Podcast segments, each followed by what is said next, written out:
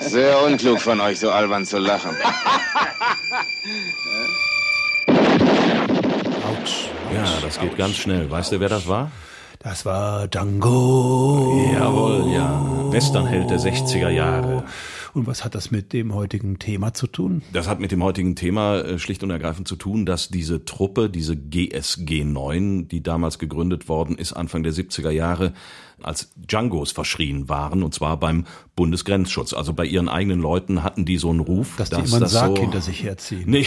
Mit Maschinenpistole. Das nicht, aber eher, dass sie den Colt eben sehr tief hängen haben und sehr schnell äh, damit bei der Sache sind. Da hatten sie einen entsprechenden Ruf und der war nicht ganz unbegründet, wie wir heute herausfinden werden.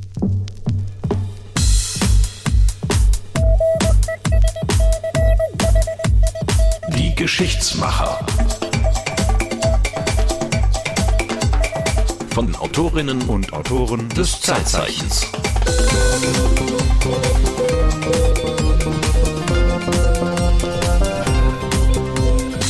Herzlich willkommen bei Die Geschichtsmacher. Mit Marco Rösseler. Und Martin Herzog, der ein Buch geschrieben hat über die GSG 9 mit dem wunderbaren Titel Ein deutscher Mythos. Wenn ihr bis zum Ende durchhaltet, könnt ihr wieder mal ein Exemplar gewinnen, wenn ihr uns, das ist die Voraussetzung, auf Steady unterstützt. Und das könnt ihr tun unter der Adresse www.diegeschichtsmacher.de. Da freuen wir uns, wenn ihr erstens vorbeischaut, zweitens einen Kommentar hinterlasst und drittens am besten eine Mitgliedschaft abschließt, die uns dann unterstützt und uns ermöglicht, diese wunderbare Serie weiterhin fortzusetzen. So, aber jetzt ins Thema. Heute GSG 9, die Gründung und die ersten Jahre des Aufbaus. Darüber reden wir heute, nachdem wir beim vorigen Mal über 1972 und die Olympischen Spiele in München gesprochen haben, die in einem Desaster endeten. Mit und 17 Toten. Mit 17 Toten und dem Entschluss, so kann es nicht weitergehen. Deutschland braucht eine Spezialeinheit gegen terroristische Angriffe und gegen Geiselnahmen. So ist es. Äh, Hans-Dietrich Genscher ist damals ziemlich traumatisiert zurückgekommen nach Bonn. Und Der damalige Innenminister, muss der man war sagen. damals Innenminister, ja genau, man vergisst das immer. Äh, Der war natürlich lange, lange Zeit Außenminister, aber davor war er eben auch vier Jahre lang Innenminister und hat dieses Drama in München äh, hautnah erlebt. Die Kugeln sind rechts und links neben ihm eingeschlagen. Und er hatte sich vorher als äh, Geisel angeboten, mit den äh, Geiselnehmern verhandelt. Also viel näher konnte man nicht dran sein. Und äh, er war wirklich erschüttert, als er nach Bonn zurückgekommen ist und hat dann mit seinem Sicherheitsberater Ulrich Wegener überlegt, Der was, auch dabei was machen wir denn da? Ulrich Wegener hat neben Genscher im Tower in Fürstenfeldbruck gelegen und musste hilflos mit ansehen, wie die israelischen Geiseln ermordet worden sind. Und anschließend haben die beiden sich darauf verständigt, dass etwas passieren musste und äh, dass es eine solche Spezialeinheit braucht, damit Deutschland in Zukunft mit solchen Situationen umgehen kann, dass man mit solchen Lagen fertig wird. Und äh, so sind die beiden nach Bonn zurückgekehrt und äh, haben dann überlegt, okay, wie setzen wir das ins Werk? Eine Woche später, am 13. September 72, gab es eine Innenministerkonferenz von Bund und Ländern. Polizei, das wissen wir, ist Ländersache. Da äh, haben die Länder ihren Daumen drauf und bestehen darauf, dass äh, das ihr Beritt ist und ihr Hoheitsrecht. Und äh, deswegen war das natürlich eine etwas schwierige Sache, als Genscher dann in diese Konferenz reingegangen ist und hat gesagt, wir werden eine Polizeitruppe des Bundes gründen, die mit solchen Attentaten dann umgeht. Und Damals in München waren ja Leute vom Bundesgrenzschutz dabei.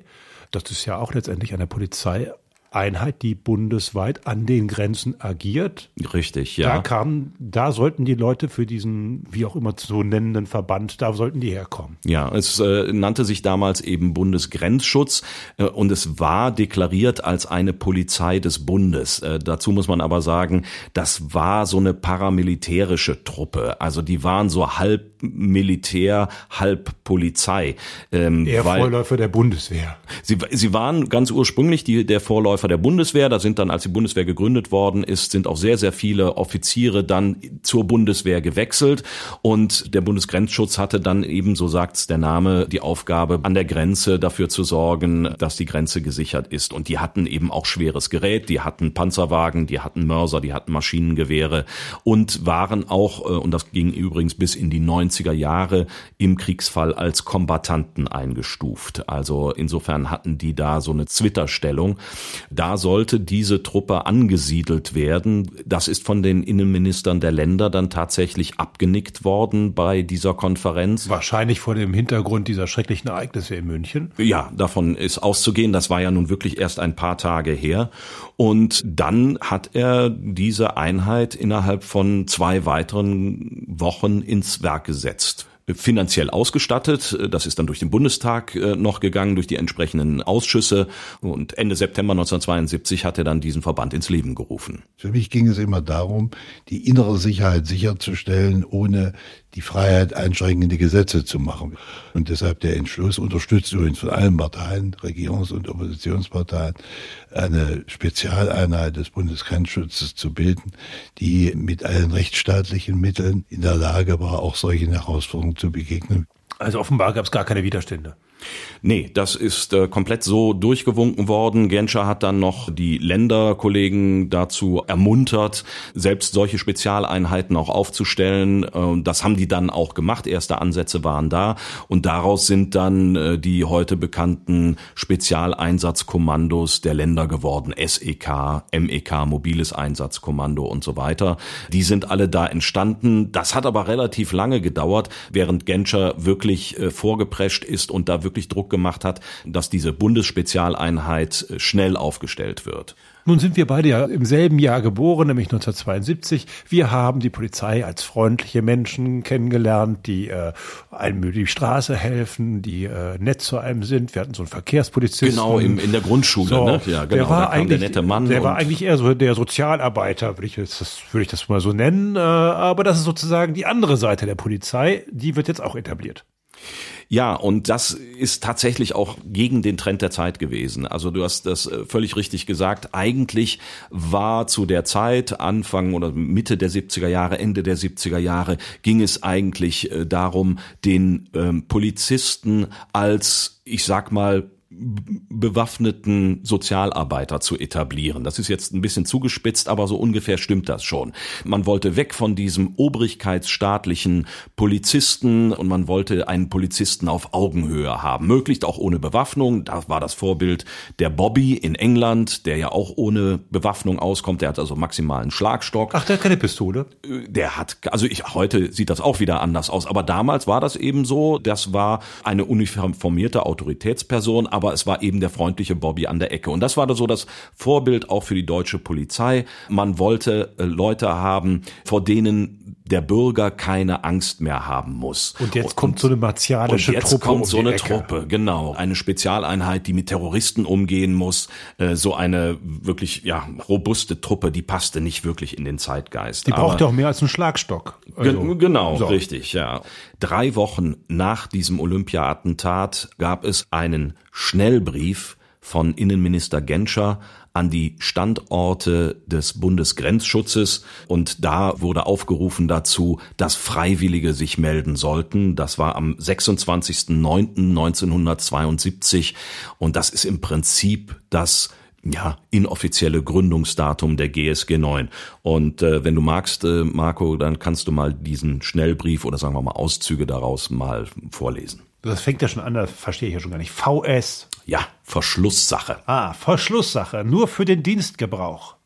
Betrifft Aufstellung einer Bundesgrenzschutzeinheit für besondere polizeiliche Einsätze. GSG 9. Warum heißt denn das GSG 9? Es gab Grenzschutzgruppen eins bis sieben und die acht, das war die Helikoptertruppe, also die Hub, der, der Hubschrauberverband und die neun war die nächste in der Reihe. War noch frei, Grenzschutz, okay. Ja, Okay. Grenzschutzgruppe neun. Okay, also Aufstellung einer Bundesgrenzschutzeinheit für besondere polizeiliche Einsätze GSG 9. Zur Bekämpfung bandenmäßig begangener Verbrechen, zum Beispiel Flugzeugentführung, Sprengstoffanschlägen, Verbrechen unter Geiselnahme und so weiter, wird aus allen Kommandobereichen die GSG 9 aufgestellt. Mit der Aufstellung und Führung der GSG 9 ist OTL Wegener. Ja, Oberstleutnant. Ah. BMI beauftragt worden. BMI? Bundesministerium des Inneren. Natürlich, also wenn man, wenn man bei so einer ja. Behörde arbeitet, Ja, ja. dann muss man sich mit den Abkürzungen auskennen. Hast du gemacht? Hast du gemacht? Hast dich eingearbeitet? Ja, nur, das gehört dazu. OTL, BMI, GSG, oh, ist ja toll. Die vorgenannte Einheit soll sich ausschließlich aus freiwilligen Polizeivollzugsbeamten zusammensetzen.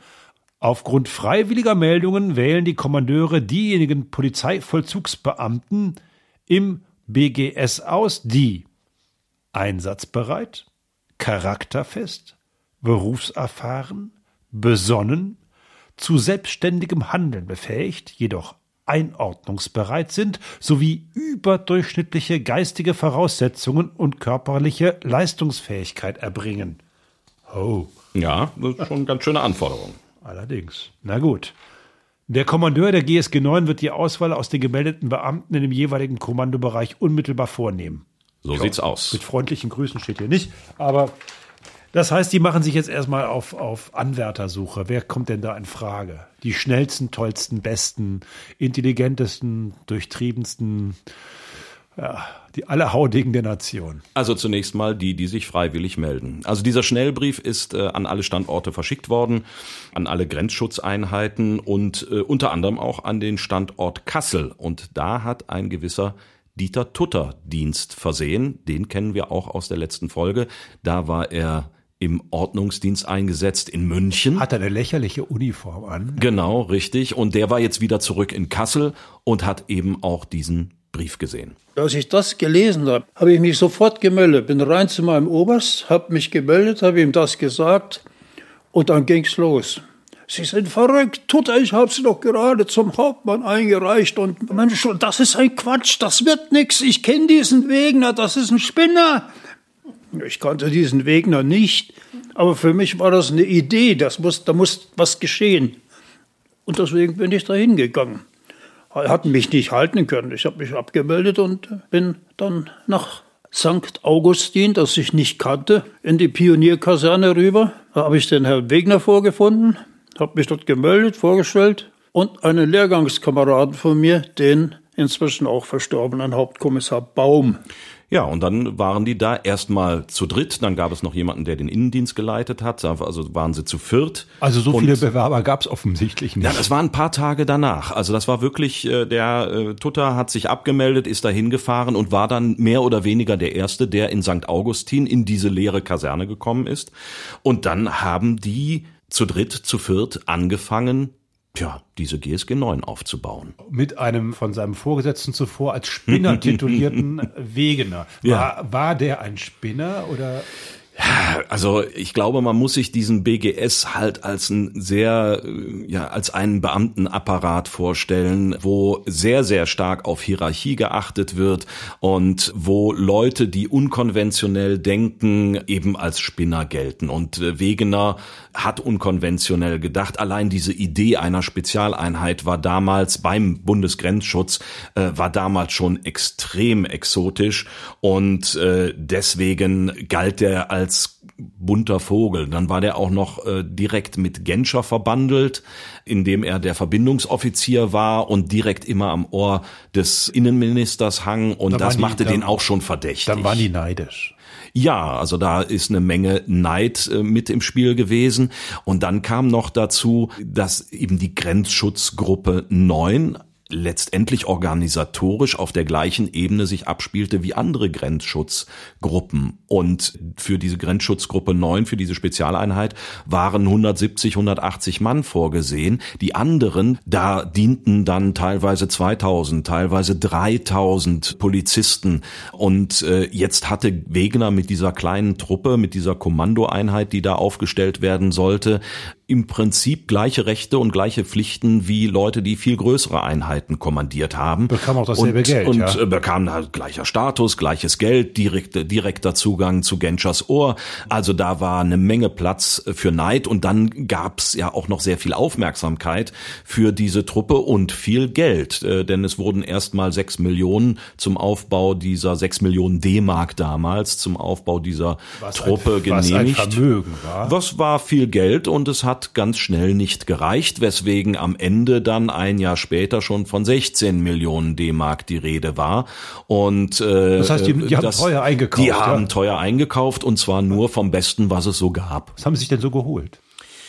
Ja, am Anfang wussten die noch gar nicht, was sie genau brauchen würden. Ähm, also sie wussten, dass sie ähm, spezielle Ausrüstung brauchen würden, spezielle Waffen brauchen würden, aber was so genau, äh, das mussten die sich erstmal überlegen. Und äh, die Anfänge waren auch sehr spartanisch und ich würde mal sagen, sehr hemdsärmlich haben diese vier angefangen, ja, vor sich hin zu doktern und zu schauen, was sie denn jetzt eigentlich machen müssen. Wir haben zunächst einmal einen kleinen, ausgeräumten Block mit dem Notwendigsten versehen, Schreibtische reingeschleppt, alle möglichen äh, Schreibgeräte besorgt und äh, fingen halt an zu planen und haben uns überlegt, was wir alles machen. Es gab für uns im BGS kein Vorbild. Es gab keine vernünftige Einstellungsprüfung. Wir wussten nicht genau, was wir von denen verlangen dürfen oder müssen oder so. Alles das haben wir erst selbst geschaffen. Wir haben alles, was der BGS hat, was wir gelernt haben, was wir als Ausrüstung und Bekleidung bekommen haben, auf einen Prüfstand gesetzt und haben gesagt, ist es das, was wir brauchen? Und kamen zur Erkenntnis, eigentlich brauchen wir von dem allen nichts. Das fing schon an bei dem, was wir tragen. Schirmmütze, unmöglich, weg. Krawatte, da würgen sie dich damit. Wozu überhaupt ein Hemd, Kragen? Kann man dann nicht einen Pulli haben im Winter und im Sommer ein T-Shirt? Und die Stiefel, doch keine Knobelbecher. Knobelbecher, Halbschuhe, lange Hose, alles weg. Wir haben das komplett auf den Kopf gestellt und haben die gesamt, das fing bei den Socken an und hörte beim Barett auf. Na toll, jetzt stehen die alle nackt da. Nicht ganz. Sie haben ja dann sich was anderes überlegt, äh, also von den Socken eben bis zum Barett hoch. Und das war für den äh, doch sehr konventionell eingestellten Bundesgrenzschutz also fast schon eine Revolution, dass äh, die jetzt plötzlich da ankamen und wollten Barette auf dem Kopf tragen. Das hat man dem nämlich damals nicht gemacht. Das Also, gab's also nicht. ein Barett muss man vielleicht nochmal erklären, das ist wie so ein Schirmmützchen. Ne? Ja, nee, keine Schirmmütze, sondern das ist so eine, wie diese Franzosenmütze, wie heißt die denn? Das, so, das, was man dem typischen Franzosen zuschreibt. Ah, ja, ja, so- Die so eine Baskenmütze. So eine Baskenmütze, ja, ein bisschen anders äh, geformt, aber eben kein Schirm dran. Und das war eine Revolution, die die GSG 9 da eingeführt hat. Man glaubt's nicht, dass solche, ich sag mal, eher modischen Fragen dann so eine große Rolle spielen, hat es aber. Das Was äh, ist war denn eine, besser, einer Baskemütze als einer Schirmmütze? Ah, ja, da, also, ein Barett, ne? So, ein Barett äh, hält auf dem Kopf. Also, die hatten Bergmützen. Das waren Dinger, die, die kannst du auf den Kopf setzen. Und wenn du dich damit aber bewegst und irgendwie anfängst zu rennen oder musst dich irgendwo hinwerfen, dann fällt dir das vom Kopf runter. Ja, und unpraktisch. dieses, Okay, und verstehe. dieses Barett, man kann damit einen Handstand machen oder einen Überschlag, einen Flickflack und das Ding bleibt trotzdem auf dem Kopf. Und deswegen wollten die das unbedingt haben. Der Wegener ist auf die Idee gekommen, weil er das in Israel gesehen hat. Dieses Barett hat er aus Israel mitgebracht. Dahin ist er nämlich gereist, nachdem er von Genscher den Auftrag bekommen hat, eine solche Einheit zu bilden. Und Wir erinnern uns, in Folge 1 äh, ging es auch darum, eine Spezialeinheit aus Israel zur Befreiung der Geiseln 1972 in Olympiastadion, also in diesem Olympiapark zu rufen. Die ist aber nie Richtig. angekommen. Das, aber diese berühmte Gruppe besucht er jetzt, ja. Richtig, das war das Sayeret Matkal, eine berühmt und muss man sagen auch berüchtigte Spezialeinheit der Israelis. Sayeret Matkal. Richtig. Was heißt denn das? Äh, Das sind die Kundschafter der Generalität, wenn ich das richtig im Kopf habe. Das ist die Übersetzung. Kundschafter der Generalität. Also eine Militäreinheit und äh, eine der ganz wenigen Spezialeinheiten, die es überhaupt damals gab, die spezialisiert waren auf Geiselbefreiung. Und da ist Wegener hingefahren. Er hatte dann eben durch diese Geschichte in München Kontakte äh, zu den Geheimdiensten geknüpft und eben zu dieser Spezialgruppe und äh, hat dann von Genscher die Erlaubnis bekommen, nach Israel zu fliegen, um zu schauen, wie die Israelis das machen und worauf es ankommt, wenn man eine solche Spezialeinsatzgruppe gründen will. Die Beziehungen zu, zu Israel waren damals extrem heikel. Nach dieser Geschichte von München bei den Olympischen Spielen waren die diplomatischen Beziehungen sehr, sehr fragil und es kam noch hinzu, dass am Tag als Wegner nach Israel geflogen ist, eine Maschine entführt worden ist von palästinensischen Terroristen und die haben dann durchgesetzt, dass Deutschland die beiden überlebenden Attentäter von München freigelassen und ausgeflogen werden. Ohne Rücksprache mit Israel. Und da ja. waren die Israelis überhaupt nicht begeistert davon natürlich, dass Deutschland sofort gesagt hat, okay, okay, okay, die beiden Terroristen, die überlebt haben, die fliegen wir aus. Die sind da freigekommen. Die sind freigekommen und zwar an dem Tag, an dem Wegener nach Israel geflogen ist. Entsprechend unterkühlt war da auch erstmal der Empfang für Wegener. Aber offensichtlich hat er da so viel Eindruck gemacht bei den Leuten, die mit ihm dort zu tun hatten, dass er sehr, sehr viel gezeigt bekommen hat, dass er auch Freundschaften geschlossen hat über diese zwei Wochen, die er da gewesen ist, mit vielen Leuten, unter anderem mit Ehud Barak, dem Leiter dieser Spezialeinheit der israelischen und späteren Ministerpräsidenten, und auch mit Reuven Kaspi. Das ist ein Mann, der in den 70er Jahren ebenfalls eine Spezialeinheit in Israel aufgebaut hat. Mit dem äh, ist er im engen Kontakt gewesen und bis zu seinem Tod äh, befreundet gewesen. Ein Israeli. Und ein Israeli und äh, mit dem hatte ich auch Gelegenheit zu sprechen. Before Wagner came, I get the order from the chief of staff to open everything Bevor Wegener ankam, erzählt Reuven Kaspi, erhielt er vom Stabschef den Befehl, alles für den Aufbau der deutschen Einheit zu öffnen.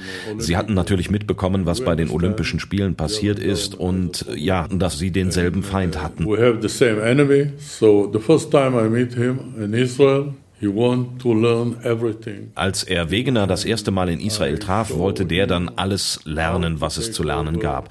Caspi zeigte ihm, wie man hohe Gebäude stürmt, äh, wie Hotels, Theater, Kinosäle und auch Züge und Schiffe. Alles. We open alles. Also er hat wohl auch in anderen Ländern beim Aufbau von Spezialeinheiten geholfen, aber das sei immer nur eine Art Grundausbildung gewesen. Nirgendwo habe sich die israelische Regierung so offen gezeigt wie bei den Deutschen. Und dann sagte er noch einmal, wir haben ihm, also Wegener, alles gegeben. For open alles. Ja, die haben ihm alles gegeben. Ja, das betont er. Das äh, hat alles, er immer wieder gesagt, alles, alles auf Deutsch. Alles, ja, ja, ja, ja. ja. Offenbar hatte der Wegener, war ein kleiner Menschenfänger. Das ist etwas, äh, was mir alle Leute gesagt haben, die ihn kennengelernt haben, mit denen ich äh, gesprochen habe. Er hat eben dieses berühmte man weiß nicht genau, was es ist, aber dieses Charisma offensichtlich gehabt und er war in der Lage, mit jedem direkt auf Augenhöhe zu sprechen, so dass sie ihm eben alles gegeben haben. Wegener ist zwar Deutscher, sagt Caspi, aber mit israelischem Charakter. Caspi selbst ist Israeli, sagt aber, er habe einen deutschen Charakter. Er sei stets pünktlich zum Beispiel. Und als Wegener nach Israel kam, habe der sofort verstanden, wie die Israelis ticken. Da geht es nie geradeaus zum Ziel, sondern immer irgendwie linksrum oder rechtsrum. Und das war gut, sagt Caspi, weil du lernst, dich geschmeidig zu bewegen und nicht geistig zu blockieren not blocked Also das hat ihn offensichtlich besonders äh, beeindruckt, eben dieser offene Geist. Und mit äh, Reuven Kaspi verband Wegner eine, eine lebenslange Freundschaft und irgendwie hat das geklickt zwischen den beiden, ebenso auch mit Ehud Barak. Und der wiederum beschreibt sehr schön, was es auf sich hat mit diesem flexiblen Charakter, von dem Kaspi gerade gesprochen hat. Vielleicht magst du das mal vorlesen, Marco. Ich bin jetzt Ehud Barak. Ehud Barak. Ja, der spätere äh, Ministerpräsident, sagt man Richtig, das? Ja. ja. Ministerpräsident äh, des Staates Israel, damals damals aber noch Leiter dieser Spezialeinheit. Richtig. Okay. Eine Spezialeinheit im Einsatz arbeitet mit offenem Geist. Das hat, glaube ich, Kommandeur Wegener auf den ersten Blick verstanden. Als er die israelische Vorgehensweise sah, verstand er sofort, dass das keine Kleinigkeit ist. Das kann man nicht von einer Kultur auf die andere übertragen. In Israel ist man allgemein sehr viel weniger organisiert als in Deutschland. Sogar in der deutschen Spezialeinheit läuft alles deutlich formalistischer ab als hier. Aber Wegener verstand, ohne dass man ihn darauf hinweisen musste, die Bedeutung von freiem Verstand und unabhängigem Geist. Man kann nicht diktieren, wie man etwas zu tun hat. Niemals. Jeder Einsatz einer Spezialeinheit verläuft ab der ersten Minute nicht mehr nach Plan. Aha. Mhm. Interessant. Der ne? Plan ist, es gibt keinen Plan. Nein, nein, das heißt nicht keinen Plan zu haben, sondern sich flexibel zu zeigen und nicht äh, mit dem Kopf durch die Wand zu wollen und unbedingt den Plan so wie er vorgeschrieben ist umzusetzen, sondern je nach Situation äh, sich anzupassen und das ist das, was Barack hier sagt, es ist immer so, dass es irgendwie anders kommt und dann muss man sich anpassen und diese Fähigkeit muss man haben. Also Sie müssen jetzt irgendwie umdenken.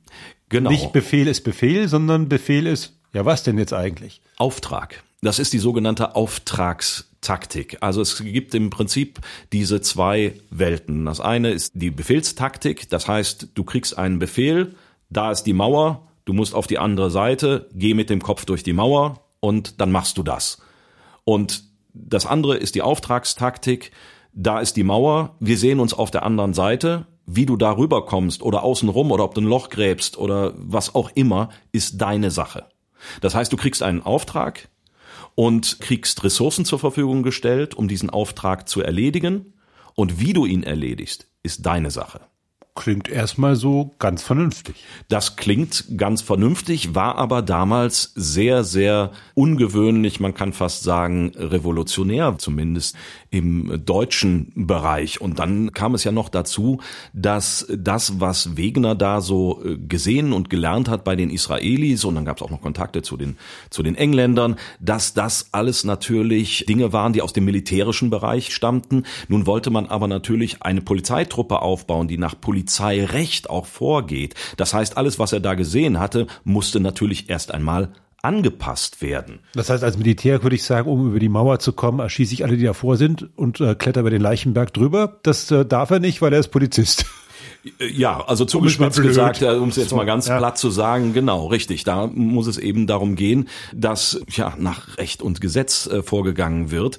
Das war anfangs recht mühsam. Das hat mir Dieter Fox erzählt, der auch zu den ersten gehört, die damals zur GSG 9 gestoßen sind, ungefähr einen Monat nachdem Dieter Tutter da angekommen ist und der äh, sich dann auch mit den anderen zusammen überlegt hat, wie machen wir das denn jetzt? Wie kriegen wir das auf deutsche Verhältnisse angepasst? Passt. Und haben wir gesagt, wie kriegen wir das hin? Wir sind Deutsche, wir, wir denken anders. Unser Staat ist anders. Unser, unser demokratisches Verständnis ist anders. Unsere Rechtsstaatlichkeit ist anders. Also wie können wir das miteinander vereinbaren? Auf der einen Seite knallhart zu sein und auch es zu tun und auf der anderen Seite unser demokratisches Verständnis und Rechtsstaatlichkeit und Polizeidenken nicht zu verlieren. Da die eine andere Gesetzbarkeit hatten, ist das für uns fast überhaupt nicht umsetzbar gewesen. Das heißt, wir haben uns eigentlich nur äh, Auszüge rausgezogen für uns selbst. Was können wir von dem, was die hatten, anwenden, auf uns münchen, münzen, auf unser Recht das war unglaublich schwer, weil unsere Taktiken, die wir hatten, klassische Polizeitaktiken waren. Die, die hatten noch nichts mit Schwerkriminalität zu tun und nichts mit Terrorismus. Das war der Schutzpolizist draußen auf der Straße, der Schupo. Das war der Kriminalbeamte.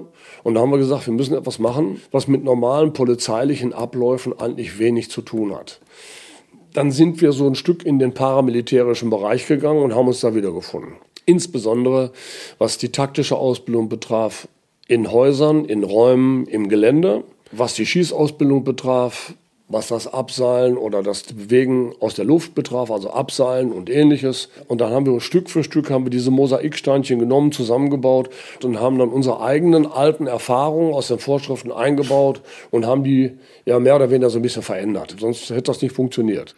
Ja, die haben sich im Prinzip bei allem bedient, was sie irgendwie finden konnten und äh, haben geschaut, wie können wir das so zurechtmodeln, dass wir damit arbeiten können. Also eine ganz kuriose Sache ist, dass die sich auch bei der Gegenseite schlau gemacht haben. Wie machen die denn das? Wer ist die Gegenseite? Na, die Gegenseite sind äh, zum Beispiel Terroristen oder Freiheitskämpfer. Ne? Also da gilt das alte Wort des einen Terroristen ist des anderen Freiheitskämpfer.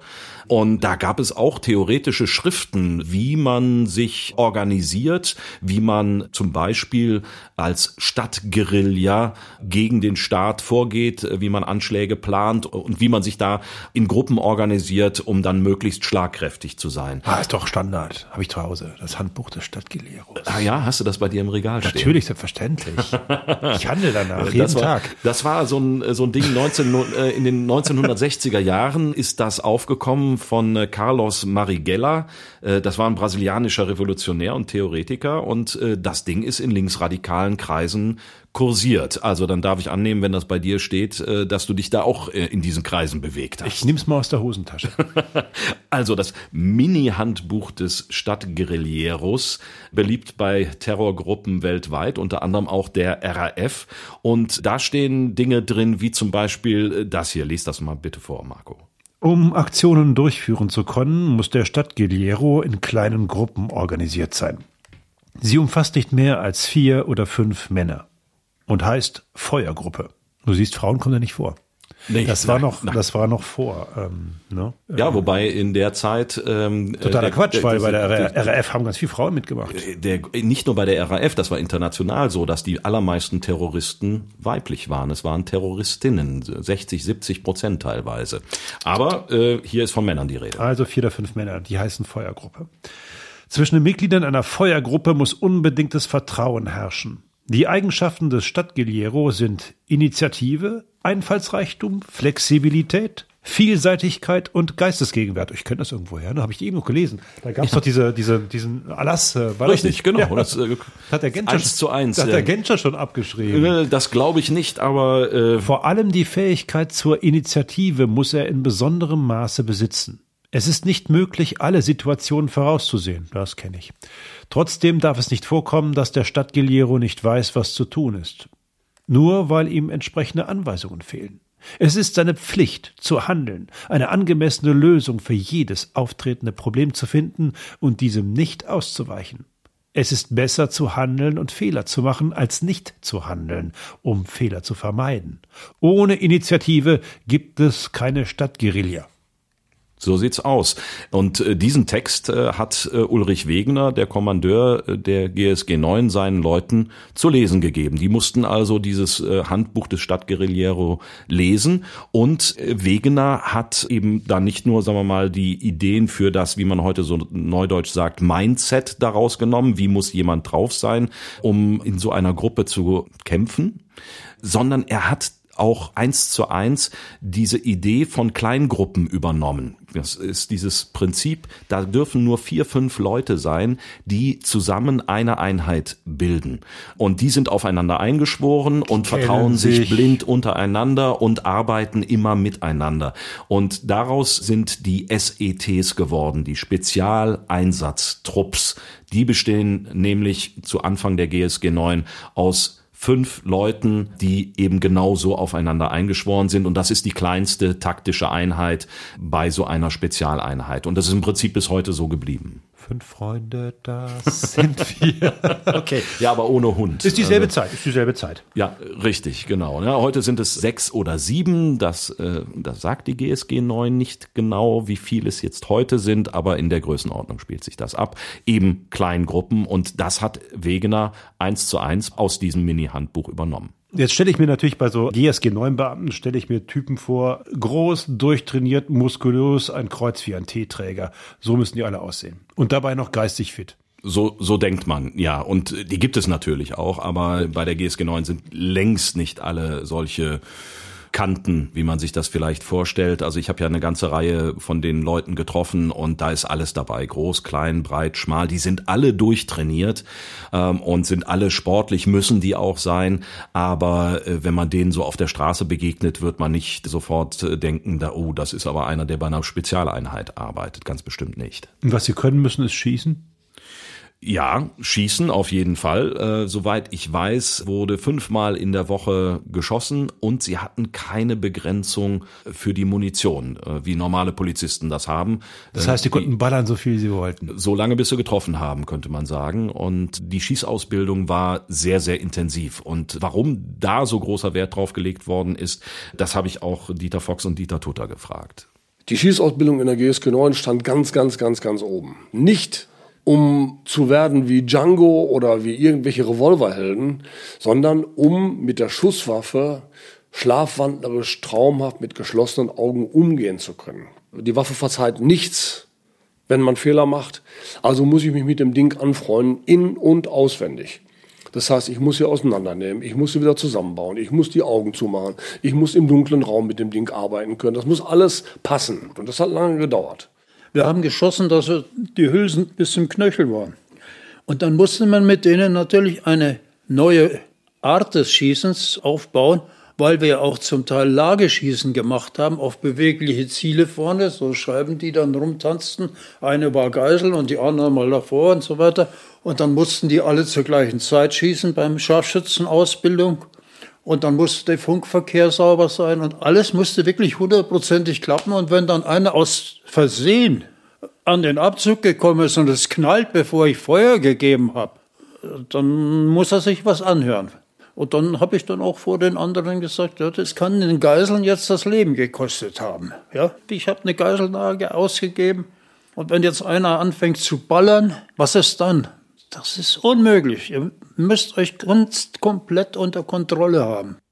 Tja, dieses unter Kontrolle haben, das war halt bisweilen ziemlich schwierig. Äh, die haben geübt und trainiert und äh, haben nochmal getrainiert und hatten alle möglichen Ausbildungsvorhaben, sind durch die Welt gereist, nach England und nach Israel und äh, weiß der liebe Himmel, um sich da wohin, Dinge um, anzugucken. um sich Dinge anzugucken, um bei von anderen Einheiten zu lernen und zu trainieren. Aber was fehlte, waren die Einsätze. Und äh, es, sie sind einfach nicht angefordert worden für nichts. Was ja erstmal gar nicht schlecht ist. Es ist ja schön, wenn es keine Geiselnamen gibt. Ja, das ist richtig. Äh, Im Grunde muss man froh sein darum. Aber wenn das dann eben zwei Jahre, drei Jahre, vier Jahre dauert, dann kommt irgendwann der Punkt, äh, wo man von einem Fuß auf den anderen tritt und natürlich ganz gerne mal testen möchte, was man denn so gelernt hat in dieser ganzen Zeit. Und das hat für die Leute bei der GSG 9, vor allen Dingen auch für Ausbilder wie Dieter Tutter, ziemliche Probleme gebracht. Die Rambo-Mentalität ist das Schlimmste, was passieren kann. Diese Leute waren, als wir so nicht so gute Auswahlkriterien hatten, in der Ausbildung immer top. Und nach der Ausbildung, weil kein großer Einsatz kam, konnten sie niemandem zeigen, wie gut sie sind. Und dann haben sie vielleicht irgendwann mal einen Blödsinn gemacht und haben eine Diskothek zerlegt oder sonst irgendetwas. Was für uns natürlich schick ihn nach Hause. Der darf nicht ausrasten. Der muss sich selbst kontrollieren können. Wenn er das nicht kann, ist er eigentlich auch gar nicht für einen schwierigen Einsatz zu gebrauchen. Unter Umständen legt der los, wenn die anderen noch gar nicht so weit sind oder was? Nee. Nein, nein, nein, nein, nein. Nee, nee, nee, nee, nee. okay, also das heißt, am Anfang war es offenbar so, dass die Schwierigkeiten hatten, die richtigen Leute zu finden, weil das, was er da beschreibt, das spricht natürlich genau die Leute an, ja, die man eigentlich nicht haben will. Ne? Ja, und das ist äh, ein ziemliches Problem gewesen. Ganz am Anfang war es so, äh, da gab es noch gar kein Auswahlverfahren. Und dann so nach einem halben, dreiviertel Jahr fing es dann an, dass es Auswahlverfahren gab. Aber die waren auch noch nicht so richtig ausgefeilt. Das war das eine. Und das andere war aber auch, dass man ganz bewusst am Anfang so auf coole Jungs gemacht hat. Hatten da halt ihre schicke Uniform, die war eben nicht so steif wie die beim BGS, sondern die hatten da eben einen Kampfanzug und dann hatten die ihre schicken Barrette auf dem Kopf und dann, und jetzt kommen wir zum Anfang zurück, hatten die Pistolengürtel aller Django. Das heißt, die hatten so Holster, die ganz tief am Oberschenkel hingen und mit so einem Lederbändchen befestigt wurden und da hing dann der Colt drin. Und so sind die dann aufgetreten und sind unter anderem durch die Grenzschutzstandorte getingelt und haben versucht, Nachwuchs zu rekrutieren. Wenn wir auf Werbetour waren und wir traten da auf wie die, wie die Elefanten im Porzellanladen, machte natürlich Eindruck, wenn wir da ankamen mit großen, dicken, starken Mercedes und vor und in die Eisen gestiegen und raus und dumm, bum, bum, Türen zu, rein, Vortrag gehalten, GSG 9, klack, klack und dann wieder ab, ja. Hm. Das hat sich aber sehr schnell gegeben, weil wir haben das gemerkt und unser Psychologe, der hat uns das sehr schnell abgeschminkt, ja. Der sagt, Leute, ihr, ihr werbt die Falschen mit dem Auftreten. Die wollt ihr doch gar nicht. Das sind die, die ich dann in der Prüfung, wenn es darum geht, hier die mentale und, und geistige Eignung für so einen Beruf, so eine Aufgabe zu haben, das sind die, die ich dann, die ich dann entfernen muss, muss sagen, der ist nicht geeignet. Leute, Leute, vorsichtig. Der ist Topmann im Sport und allem, aber nehmt den nicht in die Einheit. Hat recht gehabt. Das heißt, das mit den falschen Leuten, das mussten die erst lernen. Das mussten die erst lernen. In der Tat, das hat sich dann irgendwann ähm, in, in, den ersten drei, vier, fünf Jahren zurechtgerappelt. Da gab es dann äh, eben einen Psychologen oder ein ganzes psychologisches Institut in München, äh, was die sich rangeholt haben und wo dann eben spezielle psychologische Tests äh, durchgeführt worden sind, um genau diese Typen rauszufiltern, die man in so einer Einheit nicht haben wollte. Leute, die sich profilieren wollen, die Einzelkämpfer sind, äh, sich nicht in die Gruppe, wir haben eben davon gesprochen, das sind Fünferteams, die sich nicht in so eine Gruppe einfügen. All diese Leute sind da ausgesiebt worden und werden ja bis heute ausgesiebt, denn diese Tests gibt es eben auch bis heute. Das heißt, diese Auswahlverfahren, da hat sich dann, dann seit den 70ern nichts mehr geändert. Also die haben dann schon. Doch. naja, also die sind natürlich äh, deutlich verfeinert worden und äh, auch erweitert worden. Also wenn ich, wenn ähm, ich jetzt zur, zur GSG 9 will, und es gibt ja viele junge Leute, die wollen vielleicht zur Polizei oder zur GSG 9, was müssen die denn mitbringen? Also erstmal, ähm, am Anfang habe ich das Gefühl gehabt, 70er Jahre, das sind nur Kerle, richtig? Also das auf jeden Fall und es sind nur Kerle bis heute, zumindest in den Einsatzeinheiten. Es gibt Frauen bei der GSG 9, aber die sind nicht in den Einsatzeinheiten. Das ist ja diskriminierend. Äh, ja, äh, die GSG 9 sagt nein. Bei uns können sich natürlich selbstverständlich auch Frauen bewerben. Nur die Anforderungen, und äh, da reden wir jetzt vor allen Dingen über die physischen Anforderungen, sind dieselben wie bei den Männern. Und da machen wir keine Abstriche. Und da steht drin, muss im Stehen pinkeln können, oder was? Nee, aber da steht drin, du musst zum Beispiel eine 80 oder 90 Kilogramm schwere Puppe über ein entsprechendes Hindernis hieven können. Und dazu sind einfach die allermeisten Frauen physisch, physiologisch nicht in der Lage. Und dementsprechend äh, bei den Anforderungen, wenn da nicht runtergegangen wird, dann haben eben nur ganz, ganz wenige Frauen überhaupt eine Chance, so einen Test zu bestehen. Es heißt, eine Frau soll es einmal geschafft haben und die hätte wohl auch anfangen können. Das muss in den 80er Jahren gewesen sein. Hat dann und aber den Wegen über die Mauer geschmissen, ist gegangen, oder? das nicht. Aber sie hat dann aus irgendwelchen Gründen ihre Bewerbung zurückgezogen und ist dann eben nicht gekommen. Und das war wohl die einzige, die es jemals geschafft hat. Und es gibt auch nur sehr wenige, die es auch wirklich wohl versuchen.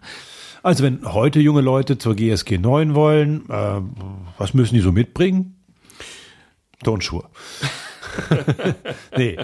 nee, aber also sport, sportlich sollten sie schon sein. Ja, natürlich. Also das ist äh, heute nicht anders als damals auch. Natürlich muss man äh, sportlich sein und dann gibt es Tests, ähm, die gemacht werden müssen. Ganz am Anfang waren das die, die klassischen fünf Disziplinen fürs Sportabzeichen, also 5000 Meter Lauf, 100 Meter Lauf, Weitsprung, Hochsprung, Kugelstoßen musste man machen, man musste schwimmen.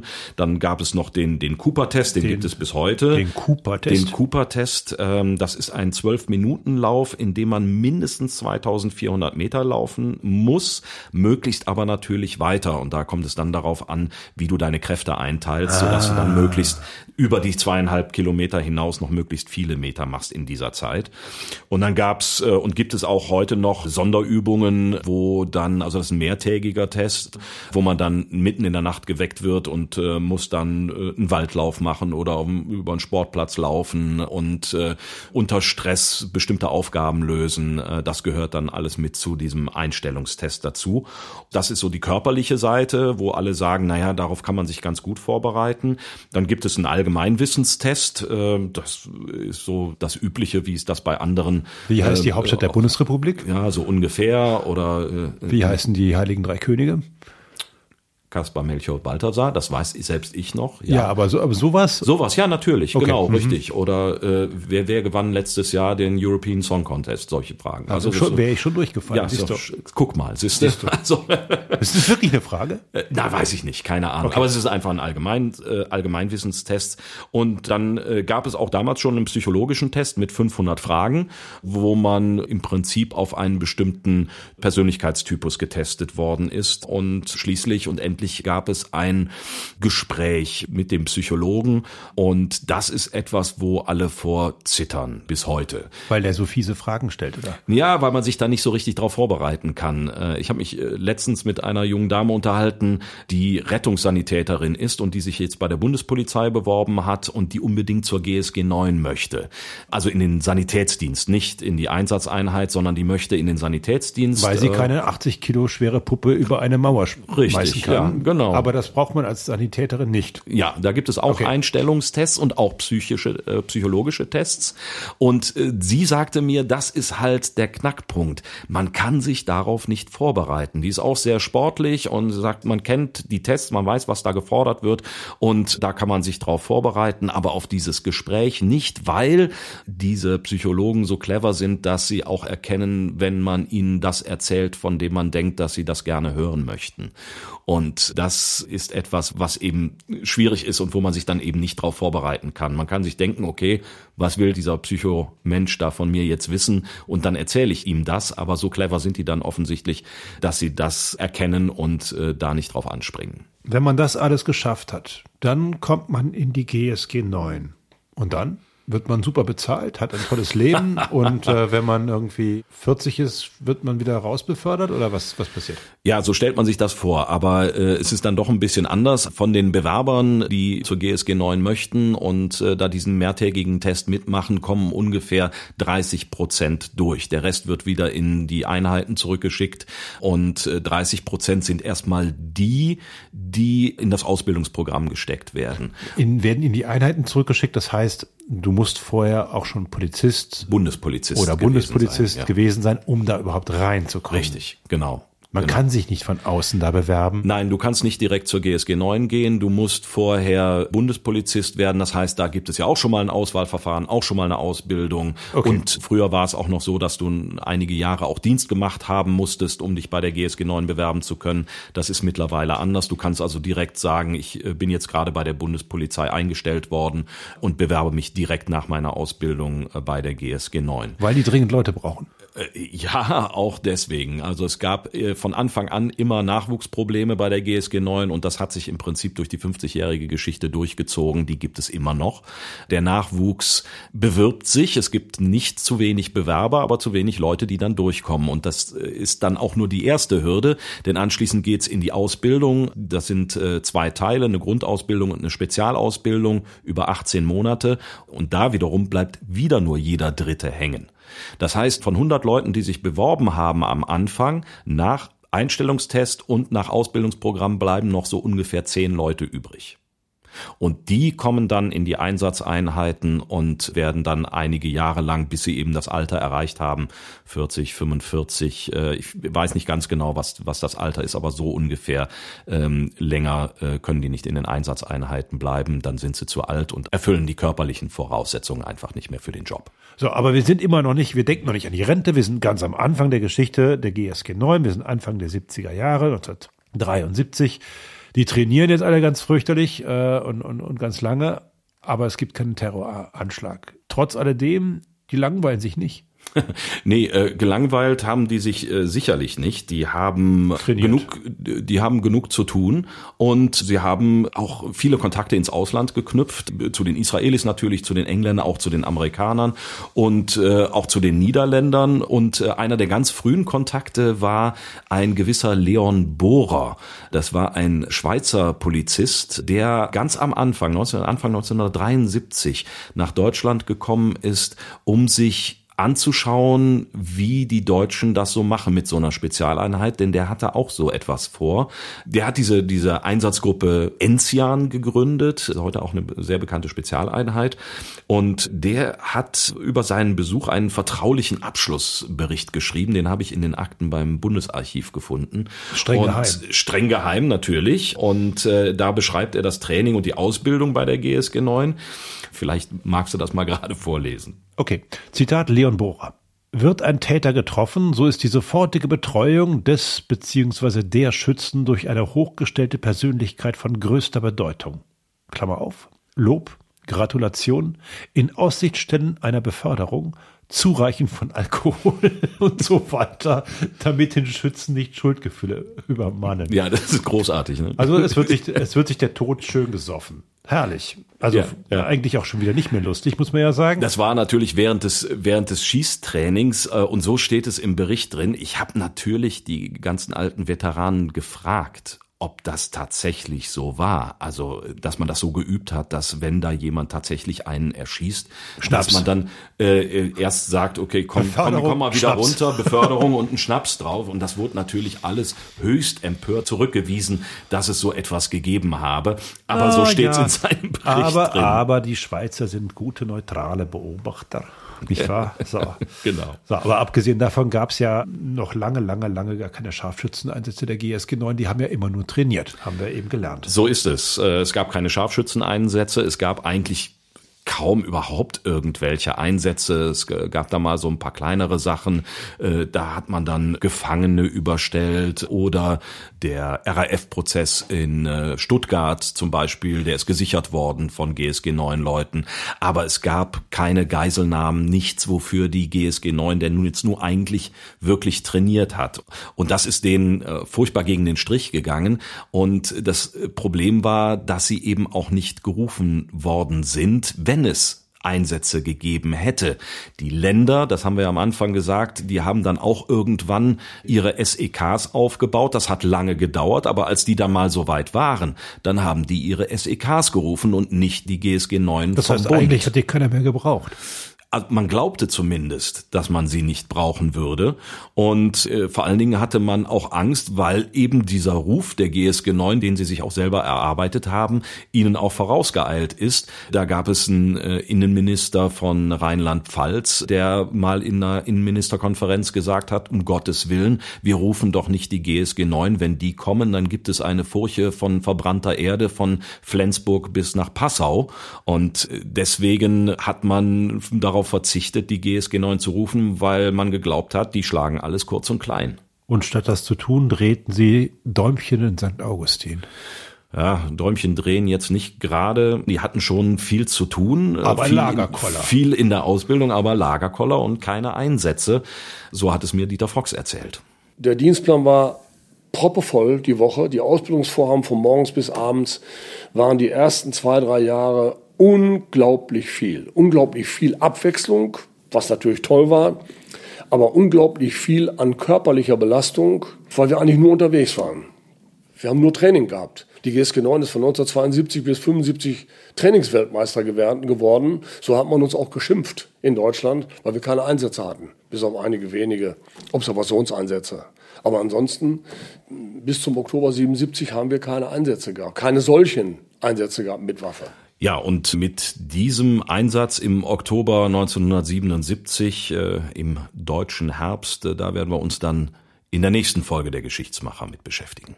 Bis dahin könnt ihr das Buch von Martin lesen. GSG 9, ein deutscher Mythos. Wir haben es hier. Oder ihr könnt es bei uns nicht nur lesen, ihr könnt es auch gewinnen. Und zwar der oder diejenige, die sowohl bei uns eine Steady-Mitgliedschaft unterschrieben hat, also uns unterstützt, und uns schreibt, hey, ich will das Buch von Martin haben. Dem schicken wir gerne ein Exemplar Der zu. auch, oder der, der auch, ja, ja, natürlich. ja. Äh, Es soll ja Frauen geben, die sich für das Thema interessieren. Oder, oder auch grüne Männchen, egal. egal, wer schreibt. Wir Wie freuen uns über jeden, der schreibt. Und jede. Und, zwar unter www.diegeschichtsmacher.de. Da gibt es alle Informationen zu dieser Folge, zu den nächsten Folgen, zu den Steady-Mitgliedschaften und äh, wir würden uns freuen, wenn ihr uns unterstützt, denn dann können wir noch viele, viele weitere Folgen dieses wunderbaren Podcasts machen. Wenn es euch gefallen hat, dann sagt es weiter. Euren Freunden, Bekannten der Familie und allen, die ihr kennt. Und wenn es euch nicht gefallen hat, dann lasst auch von euch hören und sagt es bitte uns. Aber und nur uns. Jawohl. Und äh, wir hören uns dann wieder in zwei Wochen mit der nächsten Folge von Die Geschichtsmacher und mit Marco Rösseler. Und dem Martin Herzog, diesem Buchautor, der das wunderbare Buch GSG 9, ein deutscher Mythos, geschrieben hat. So, genug der Werbung. Tschüss. Tschüss.